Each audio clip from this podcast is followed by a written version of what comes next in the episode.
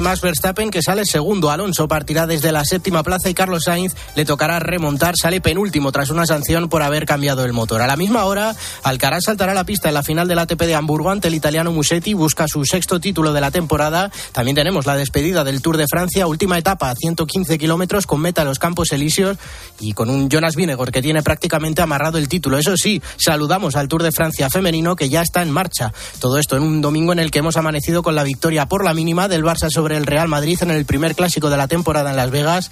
Marcó Rafinha un golazo y debutaron en el Barça Lewandowski, que tuvo tres ocasiones de gol, Chouameni y Rudiger en el conjunto blanco. Además, esta mañana también tenemos resultados de, resultados de dos partidos amistosos, Español 2, Lille 0 y Getafe 0, Levante 0.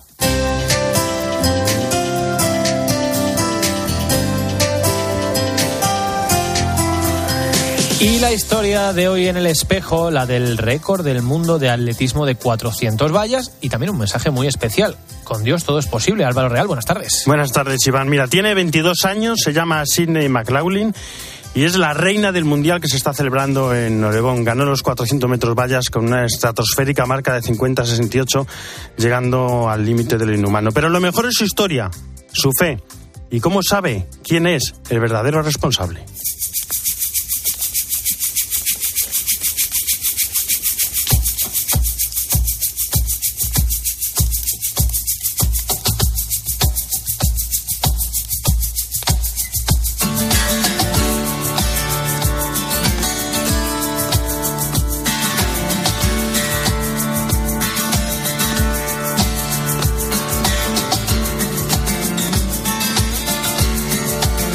Leo directamente la publicación que dejó esta noche en Instagram, nada más ganar la medalla. Dice así.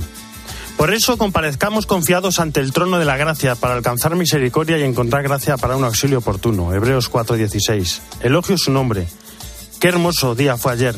Al prepararme para esta reunión, el núcleo de mi equipo se centró en la fe y las creencias. La cantidad de oración junto con el trabajo duro culminó divinamente en 50,68 segundos. Por la gracia de Dios logramos nuestro objetivo.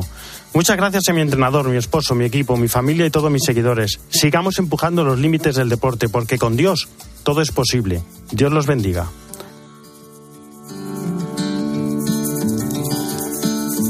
Hasta aquí su mensaje. No es nuevo.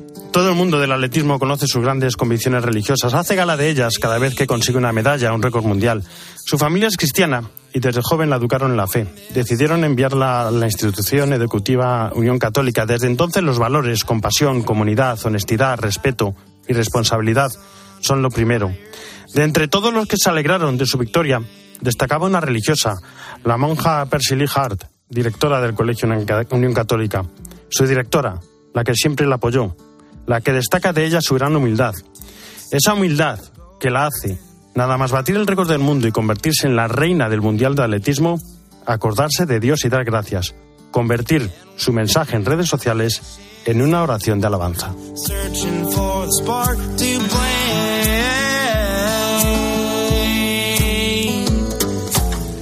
Jesús Luis Aquistán, ¿cómo estás? Buenas tardes. ¿Qué tal Álvaro? Buenas tardes. Santos de esta semana. Bueno, pues estamos repletos. Bueno, estamos en este domingo 17 del tiempo ordinario. Estamos en la mitad del año litúrgico porque la semana que viene, como son 34 domingos del tiempo ordinario, entramos en esa segunda mitad. ¿Qué hay que decir concretamente? Que hoy tenemos a San José Sarbelio, que es santo libanés anacoreta del siglo XIX, que es también patrono de todos los cenobios y de todos los ermitaños. Y hoy también tenemos a la joven o más bien adolescente Santa Cristina, que morirá decapitada en los primitivos tiempos tras convertirse al cristianismo por su propio padre. Y mañana tenemos a nuestro patrón, Santiago.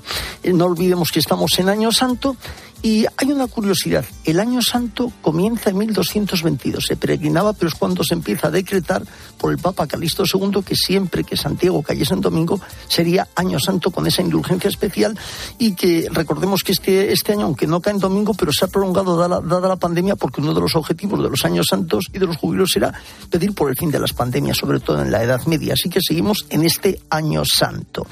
Luego después tenemos pasado mañana a San Joaquín y Santana, cuyo culto empezó en el siglo IV y sabemos que según la tradición son los padres de la Virgen y los abuelos del niño Jesús.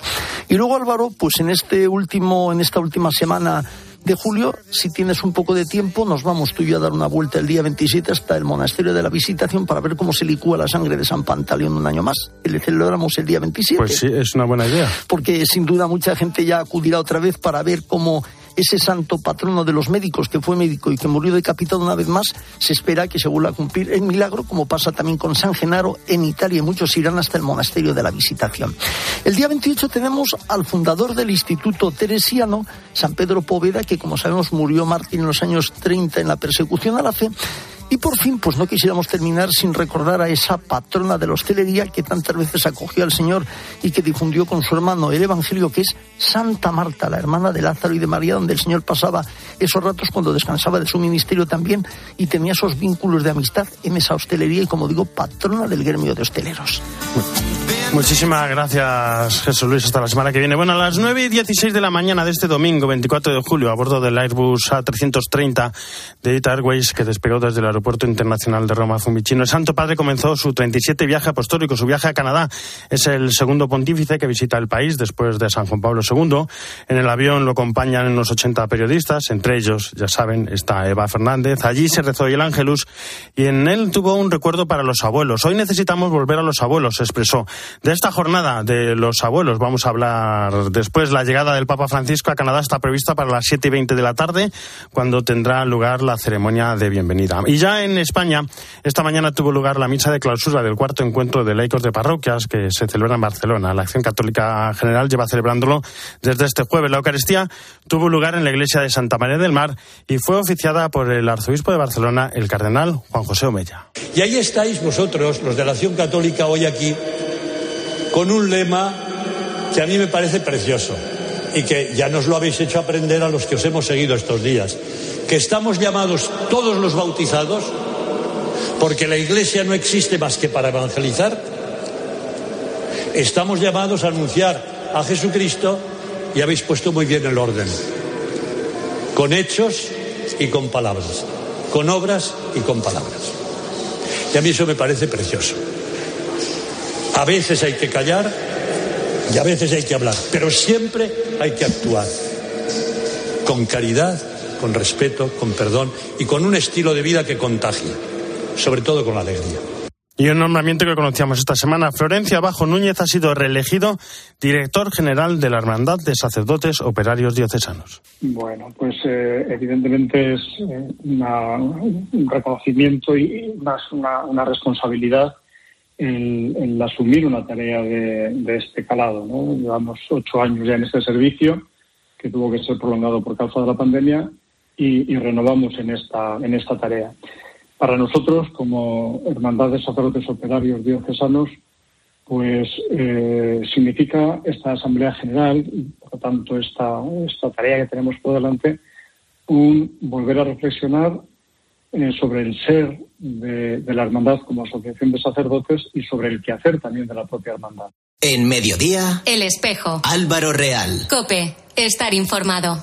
Este año tenemos más ganas de verano que nunca. Más ganas de compartir nuevos planes con la familia, de leer, de comer, de reír, de bailar.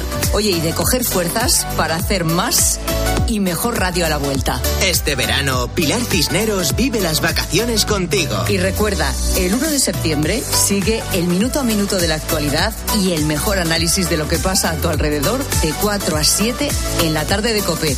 ¿Te lo vas a perder? 25 de julio. Miles de fieles y peregrinos han llegado a la meta y el aroma a incienso inunda las naves de la Catedral Compostelana. Desde Santiago de Compostela y presidida por su arzobispo don Julián Barrio, Santa Misa en la solemnidad de Santiago Apóstol. El lunes por la mañana, en 13. Dicen que los jóvenes de hoy en día tenemos de todo. Que nada nos sacia. Y es cierto. Pero queremos más. Lo queremos todo. Tenemos mucha sed. Sed de verdad y camino. Sed de conocer a Jesús y ser sus testigos. ¿Y tú? ¿Tienes sed? Peregrinación Europea de Jóvenes. Del 3 al 7 de agosto. PEC22.es. En mediodía, El Espejo. Cope, estar informado. Bueno, se celebra en todo el mundo la segunda jornada mundial de los abuelos y de los mayores, con el lema En la vejez todavía darán fruto. Carlos González, Charlie, ¿cómo estás? Buenas tardes. ¿Qué tal, Álvaro? Muy buenas tardes. Las personas mayores también tienen una misión que cumplir y una gracia especial para llevarla a cabo. Siempre atentos en espera de la venida del Mesías. Todos los días sale el sol. La plegaria de los mayores es un gran don para la iglesia. Pero las llagas del salón. Y sus palabras una inyección de sabiduría para la sociedad. Pueden curarte las nubes el sol. La vida es un regalo y cuando alcanza la plenitud de los años es un privilegio para uno mismo, para los demás y para el corazón del mundo. El corazón de los abuelos, libre de resentimientos pasados y de egoísmos presentes, tiene un atractivo especial para los jóvenes que esperan encontrar en ellos un apoyo firme en su fe y sentido para su vida. La iglesia es una posada donde las generaciones están llamadas a compartir el plan de amor de Dios. Hoy, la segunda jornada mundial de los abuelos y de los mayores nos abre los ojos al misterio del vivir y nos sitúa cara a cara con los ancianos, el tesoro mejor guardado de la iglesia y los testigos privilegiados del amor fiel del Padre. Nuestros mayores son la riqueza de nuestra iglesia y de nuestra sociedad. Todo lo que aportan a la familia han sido y siguen siendo soporte en momentos de crisis. Todo el cariño y toda la fe que transmiten a los nietos, toda esa historia de familia ¿no? que van relatando, pues realmente es una riqueza y es un tesoro ¿no? que hay que cuidar. ¿Dónde guardas tanta luz? Todos los días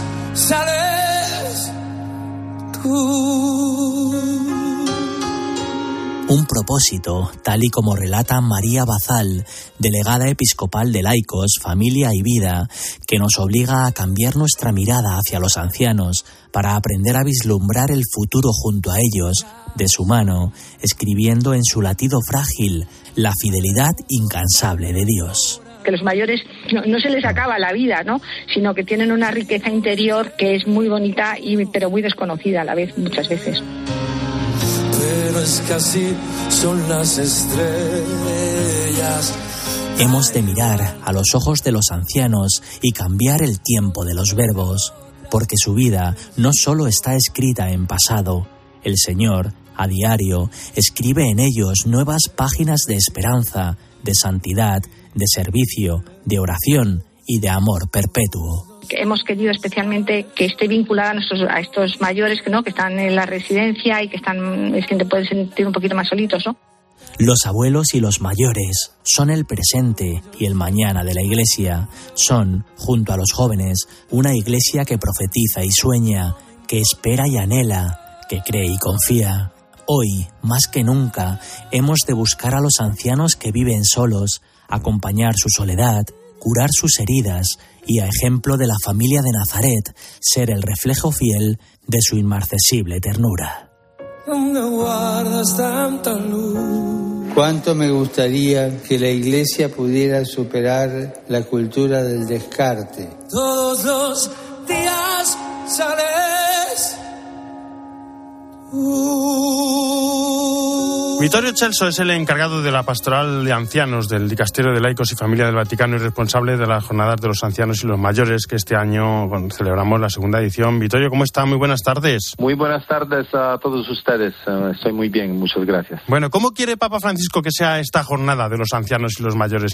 ¿Qué nos pide el Papa a todos? El Papa nos pide de poner al centro de la, de la Iglesia, comenzando por hoy y no solo por, el día de la jornada, sino por toda la vida de la Iglesia, de poner al centro a los ancianos, de dos maneras. Una es con la celebración de hoy, con una misa, eh, como la que se celebró en San Pedro y como la que se están celebrando en todo el mundo, y, la, la segunda manera es de ir a visitar a los ancianos que están solos, porque nosotros sabemos que la gran enfermedad de los ancianos hoy es la es el aislamiento y la soledad. Bueno, para el Papa Francisco son muy importantes los abuelos, la vejez, tanto que les ha dedicado bastantes audiencias generales de este año. Por ejemplo, dice de ellos que son un tesoro, pero a la vez que son los más abandonados. Es un tesoro abandonado. Él dedicó a los ancianos a la vejez y eh, subrayo que él usó esta palabra, la vejez. Eh, él dedicó a la vejez las últimas 15 catequesis porque hay necesidad de eh, desarrollar un pensamiento sobre esa edad, de la vida, porque es una edad nueva, es la primera vez en la historia del mundo que asistimos a una eh, vejez de masa, que hay mucha gente que envejece, y, eh, pero no hay un pensamiento sobre esto. La, la, vida después del júbilo no puede ser la misma de antes, pero hay que desarrollar un pensamiento, un, eh, un camino espiritual. El Papa dibujó una eh, espiritualidad de la vejez en esas catequesis. Es algo que eh, realmente necesitamos. Bueno, siempre se nos ha dicho ¿no? en el Evangelio que hay que, que hay que hacer los niños, pero el Papa Francisco de alguna manera lo complementa, nos muestra que los ancianos, que con los ancianos aprendemos que la fidelidad de la expectativa agudiza los sentidos. La visión de los ancianos también nos ayuda a ver a Dios. Claro que sí. Eh, los ancianos tienen, una, su, tienen su experiencia, tienen uh, su experiencia de fe, de vida, eh, nos ayudan también a entender una cosa bastante simple pero uh, importante, que eh, todos necesitamos a los otros. El Papa habló de un magisterio de la fragilidad y eh, habló, lo dijo hablando del pasaje del Evangelio cuando Jesús dice a Pedro, cuando será en futuro necesitarás a alguien que te, que te ayude, que te, que te ayude a andar y, y eso es para decir que todos necesitamos a, alguien que nos ayude. Y eh, en, esa, en, ese sentido, en ese, eh, en ese enterarse de su propia fragilidad, uh -huh. hay un primer paso hacia Dios. Bueno, hace años se puso muy de moda el tema de la alianza de las civilizaciones. Y ahora el Papa Francisco nos propone, por así decirlo, una nueva alianza, ¿no? La alianza de generaciones, ¿no? Eh, la generación de los jóvenes con la generación de los mayores. Al final, eh, esta unidad es la que nos va a hacer más fuertes. Claro que sí. Si nosotros pensamos que el Papa eh, lanzó su pensamiento, su, su eh, idea de cómo, cómo, él ve el mundo, que es uh, la encíclica Fratelli Tutti, y es propiamente eso de la unidad, la unidad eh, dentro de las generaciones, la unidad eh, de civilizaciones, es un futuro que él imagina, una visión del futuro de unidad. Eh, y eh, si pensamos que Fratelli Tutti es el lugar donde el Papa utiliza las palabras más fuertes sobre eh, los ancianos, sobre el hecho que no se puede descartar a los ancianos y, y cita lo que pasó dentro de las residencias durante uh -huh. la pandemia, entendemos que Fratelli Tutti, ese horizonte de la unidad de las generaciones, de la, de la civilización, eh, unidad entre eh, el ser humano y, el, la creación, esas unidades, esa unidad es el, la visión del Papa y los ancianos tienen, una gran, uh, tienen un gran papel en esto. Bueno, no nos engañemos porque los niños llenan las casas de alegría y, y, los ancianos, pues bueno, nos hacen ver que llega el final y puede ponernos un poco tristes, ¿no? Pero, pero dice el Papa Francisco en una de las audiencias, la eterna juventud es una alucinación muy peligrosa y ser ancianos es tan importante y hermoso como ser jóvenes. ¿Cómo, cómo podemos vivir este proceso de que tus seres queridos se vayan haciendo mayores? El Papa uh, dice que se puede vivir la vejez, la ancianidad de, de una uh, manera hermosa, puede ser hermoso también ser viejo. Y eso es importante. Y es importante en esto, cuando se habla de familia, es importante pensar que eh, una casa llena de, eh, de sonrisa, de risa por, la presencia de niños, no puede ser una casa que aleja a los ancianos. El Papa habla de manera muy clara del descarte de los ancianos. Eh, pero eh, la alegría eh, poniendo los ancianos eh, al lado es una, em, eh, no, es una ale- alegría verdadera. Hay algo de verdad que falta. En la vida hay todas las edades, hay todas las situaciones. Es importante que no se aleje a los ancianos. Y la verdadera alegría es la fragilidad de los niños, eh, la extrema fragil- fragilidad de los niños que se encuentra con la extrema fragilidad de los ancianos. Y eh, la familia es, es esto, es sobre todo esto, es eh, el lugar que el, el instrumento que Dios creó para cuidarse de la fragilidad. Bueno, pues hoy es el día para celebrar la misa por, por los mayores y los ancianos y para visitarlos a nuestros mayores para que no estén solos. Vittorio Celso, encargado de la pastoral de ancianos y el dicasterio de laicos y familia del Vaticano, muchísimas gracias por estar con nosotros y por esta bella iniciativa. Muchísimas gracias a ustedes y que vayan a las misas para los ancianos y que sobre todo vayan a encontrar a los ancianos que están solos. Un fuerte abrazo.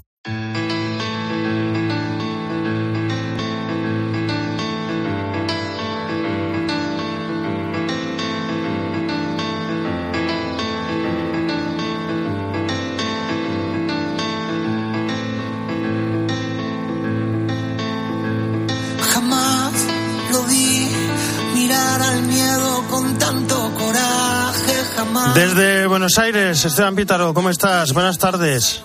Muy buenas tardes, Álvaro. ¿Cómo andas vos? Bien, bien. Mira, el- hoy, el, hoy Papa Francisco dijo este poema en el avión. Dijo, todo lo que tiene el árbol de florecido le viene de lo que tiene enterrado, que son los abuelos. A ver si sabes de quién es este poema. Eh, don Francisco Luis Bernardes, Exacto, poeta argentino. Hombre más reconocido por el Papa. Es una de esas figuras de la literatura argentina que quizás el propio Papa eh, nos ayuda a los argentinos a recordar y no olvidar, y sobre todo en torno a este tema, ¿no? Bueno, Eh, bueno, hoy venimos con una, con una crisis, ¿no? Con la que estáis viviendo económica, social, política. Yo creo que es toda la región, ¿no? Argentina, pero toda la región. Es toda la región, lo veíamos en las calles ecuatorianas, panameñas, la suba de precios, pero la invitación hoy es, por supuesto, a pensar en los abuelos. Te pongo un ejemplo. En la Argentina, por la devaluación fuerte de estos días, eh, se podría entender que la jubilación de nuestros abuelos promedio llegó a lo que es 150 dólares, quizás casi ocho veces menos de lo que es en España una jubilación, en un contexto donde hay cosas que sabemos, los medicamentos, la energía, son valores internacionales, ¿no? Eh, cómo cuidamos a nuestros ancianos, incluso en estas crisis que a todos nos preocupan, pero no nos podemos olvidar de ellos. La calidad de una sociedad puede medirse por respeto a los abuelos, nos decía muchas veces el Papa, y como recordábamos recién en la entrevista, ¿no? Para, para el propio Papa, los abuelos son esa reserva moral, él lo decía antes de ser electo Papa en una entrevista a una radio visera aquí en Argentina, eh, recordando cómo su abuela le había enseñado a rezar. Los abuelos son la reserva moral, la reserva religiosa, la reserva cultural. Por ahí mamá y papá que trabajan tienen cosas que hacer, pero los abuelos están en casa, decía el Papa. Y en la misma línea, hoy decía eh, Monseñor Ojea, el presidente del Episcopado argentino, los abuelos son quienes nos transmiten los valores más importantes en la vida. En este momento podemos decir que hay grandes abuelos catequistas que están sosteniendo la fe de tantísimos hermanos nuestros. Otra imagen muy linda que decía Monseñor Ojea, cuando muere una persona mayor es como si se quemara una biblioteca. Pensemos en toda la experiencia de vida que hay detrás, en todo aquello que puede darnos, que puede regalarnos. Es cierto, como decíamos al principio, que hay crisis que vos, que yo, que nosotros no podemos controlar, las crisis económicas, las decisiones sobre las jubilaciones, pero nadie va a llegar a nuestros abuelos como nosotros llegamos cuidemos para el mundo esa biblioteca que son nuestros adultos mayores cercanos. La calidad de una sociedad es cierto, se puede medir por cómo esa sociedad cuida a los ancianos, pero también nuestra calidad humana personal puede medirse con la misma vara, Álvaro. Pues sí, así es. Esteban Pitano, un fuerte abrazo. Hasta la semana que viene. Un abrazo grande.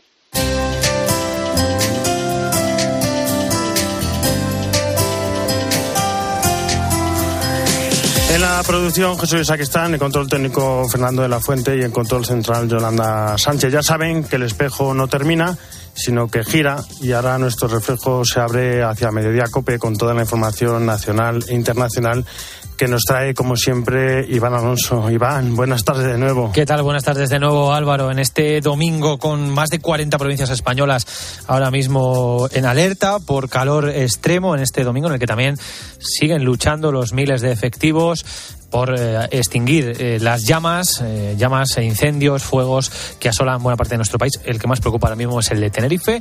Y domingo, que cierra una semana económica muy intensa y mañana lunes se abre otra.